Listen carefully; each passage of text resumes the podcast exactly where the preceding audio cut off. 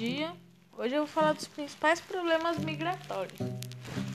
Bom, em resumo, o que proporciona um fluxo migratório?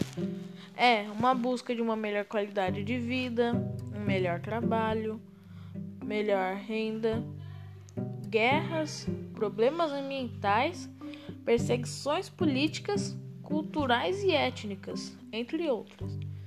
A migração pode ser nacional ou internacional, saindo de um país ou mudando apenas de estado. E hoje em dia, os países com maior fluxo migratório são os mais desenvolvidos, entre eles Estados Unidos, Japão, Canadá, Europa e Austrália. Na América, uma das migrações mais famosas é a migração de México para os Estados Unidos para ir em busca de uma melhor qualidade de vida. Normalmente. Um tipo diferente de migração é a fuga de cérebros. O que é a fuga de cérebros? A fuga de cérebros se trata de quando uma pessoa dotada de conhecimento que mora em um país com pouca qualidade de vida, no caso subdesenvolvido, são levados para países desenvolvidos e que proporcionam um aprendizado melhor por terem sido notados e dotados, entre outros, em conhecimento. Mas antes de aprendermos sobre as consequências de fluxos migratórios, devemos aprender o que são fluxos migratórios. Os fluxos migratórios acontecem quando pessoas de algum lugar decidem se mudar permanentemente ou temporariamente para outro lugar, podendo ser um país ou até mesmo outro estado ou até uma cidade. Os fluxos migratórios podem ser divididos em quatro partes: os espontâneos, que acontecem quando os futuros imigrantes resolvem por própria vontade migrar. Os forçados, que são motivados por causa de perseguições políticas, étnicas, étnicas e religiosas, ou até mesmo guerras. Os tutelados são aqueles que o país controla a quantidade de pessoas que entram dentro do, do seu território e também os de interesse econômico dos países desenvolvidos, que ocorre quando os países desenvolvidos necessitam de uma, alguma mão de obra barata, então eles procuram países mais subdesenvolvidos.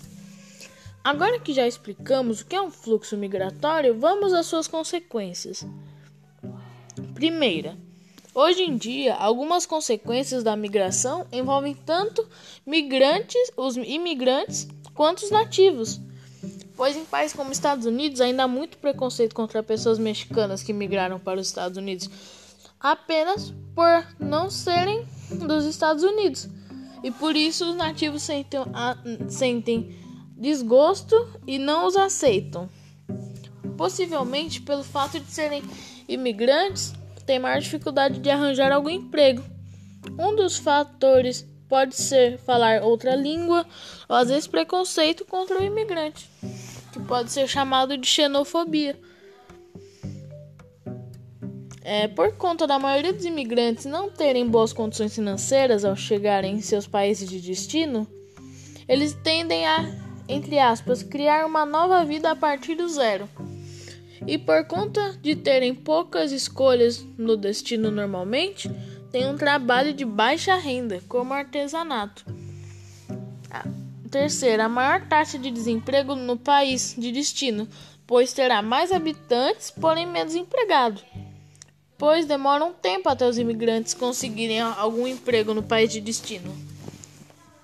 Um quarto e último, os problemas habitacionais, que levam à proliferação de bairros de lata e de bairros clandestinos. O que são bairros clandestinos? Bairros, bairros clandestinos são bairros que são áreas declaradas urbanizadas que seriam lotificadas e comercializadas abaixo do preço legal, o que por ser abaixo se torna de forma ilegal. Bom, esse foi meu podcast e obrigado por ter ouvido ele.